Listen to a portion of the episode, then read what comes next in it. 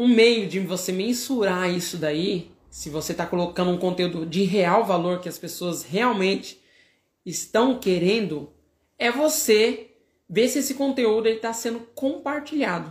Se esse conteúdo faz alguma diferença na vida daquela pessoa. Porque as pessoas só compartilham aquilo que gosta, aquilo que faz sentido. Ninguém quer passar vergonha.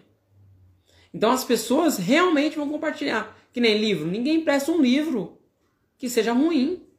Que nem eu já perdi diversos livros, mas ninguém, é, você sabe, né? Então, ninguém empresta um livro que é ruim. Todo mundo empresta um livro que vai fazer diferença na vida da outra pessoa.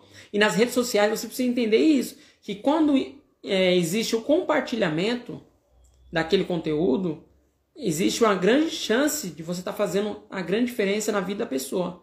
E é quando a pessoa compartilha, fica muito mais fácil daquela outra pessoa consumir, porque veio de alguém próximo a ela.